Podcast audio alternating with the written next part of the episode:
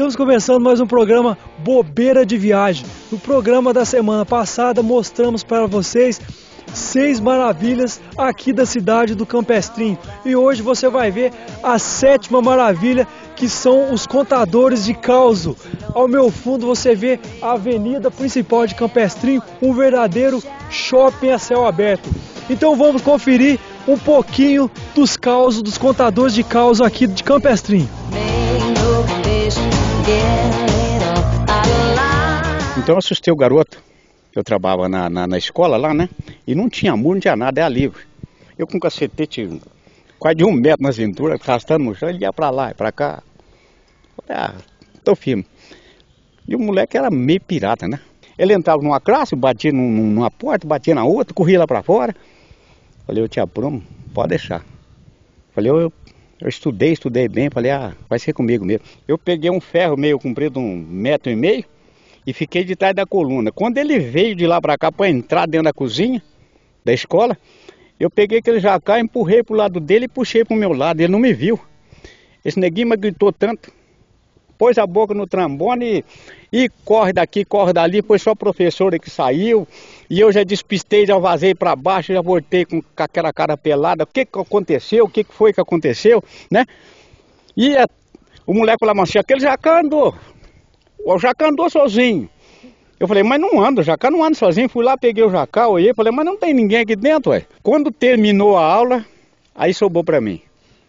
Eu tinha que pegar o, esse criolinho, junto com a mãe, levar no benzedor para benzer o danado com o neguinho.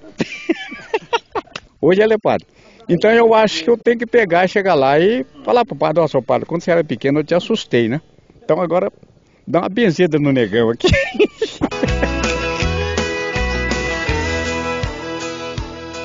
Mas que gritava, chorava, gritava e não via o, o, o que estava batendo em de rei.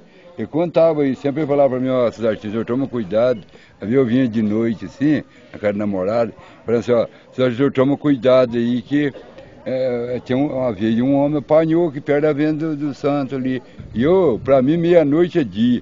Aí eu ia indo, perto da represa do chãozinho ali, meu cabelo arrepiou.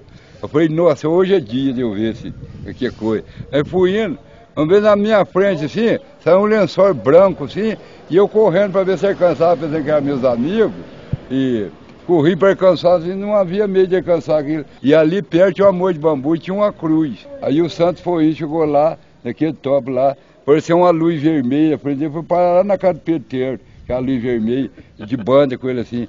Ele com medo que a luz, e que a luz transitando. Eu fui chegando no terreiro da, da casa de Peter, a luz sumiu. Aí naquilo um tatu correu no meio do. Falei, Nossa senhora, agora a hora o bicho sair do meio do mato e me atacar. Não era nada, era o tatu que saiu.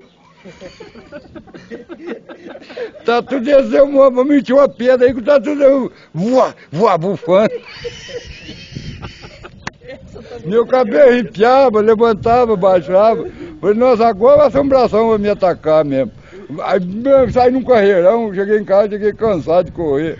Aí por que, que é que você está correndo? Falei, ah, é um bicho, eu não sei se é tatu, assombração, sei que ele me ataca. E uma das curiosidades aqui do Campestrinho é o dialeto. Vocês podem ver aqui, ó, aqui na cidade do Campestrinho, alface se escreve com S, chicória se escreve chiclória e o resto ali não dá para entender.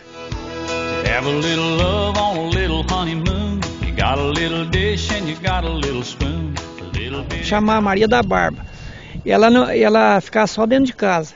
Ela ficou tão. Ela não andava. É só, ela enrolava, enrolou tanto os dedos dela, a unha dela. Ela enrolou, enrolava tudo.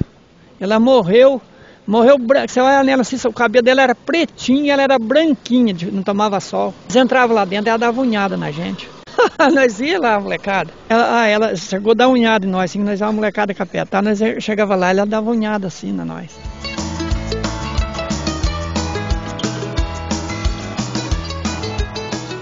Aqui chegava tempo de correndo, eles falavam assim, que passa um cavaleiro aqui. Eu morava na rua de baixo, na beira da rua.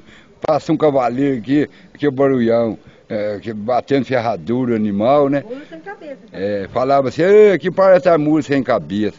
Eu falei, ah, eu vou, eu vou dar uma olhada na janela para ver que bicho que é esse que tá passando aqui. Aí, tec, tec, foi da fora. Fui sondar, era uma mula do meu cunhado, até cocada. Ela saía lá do currado que eu fechava lá, saía na rua aí e passava na rua, eu gritava, meia-noite, a assombração, estava andando na rua, mula sem cabeça. Fui ver, era a mula do meu cunhado. Aí falei pra tu, mulher, ah, você quer saber da coisa? A assombração que vocês falaram aí é a tarde de mula. Ela chama cocada, é uma mula que passa meia-noite aí, ela tá com a serradura velha, batendo no chão. Saí na janela, olhei, não tem nada não. Falei, não tem assombração nenhuma. Vocês que é medroso, tem não olha as coisas, foi, foi, tá contando que é assombração. Tempo de correr meia-noite aí.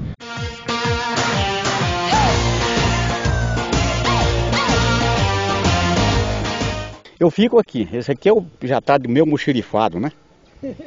Eu poso aqui, eu vejo o barulho de noite, eu saio, dou uma volta para aí fora, mas não vejo nada.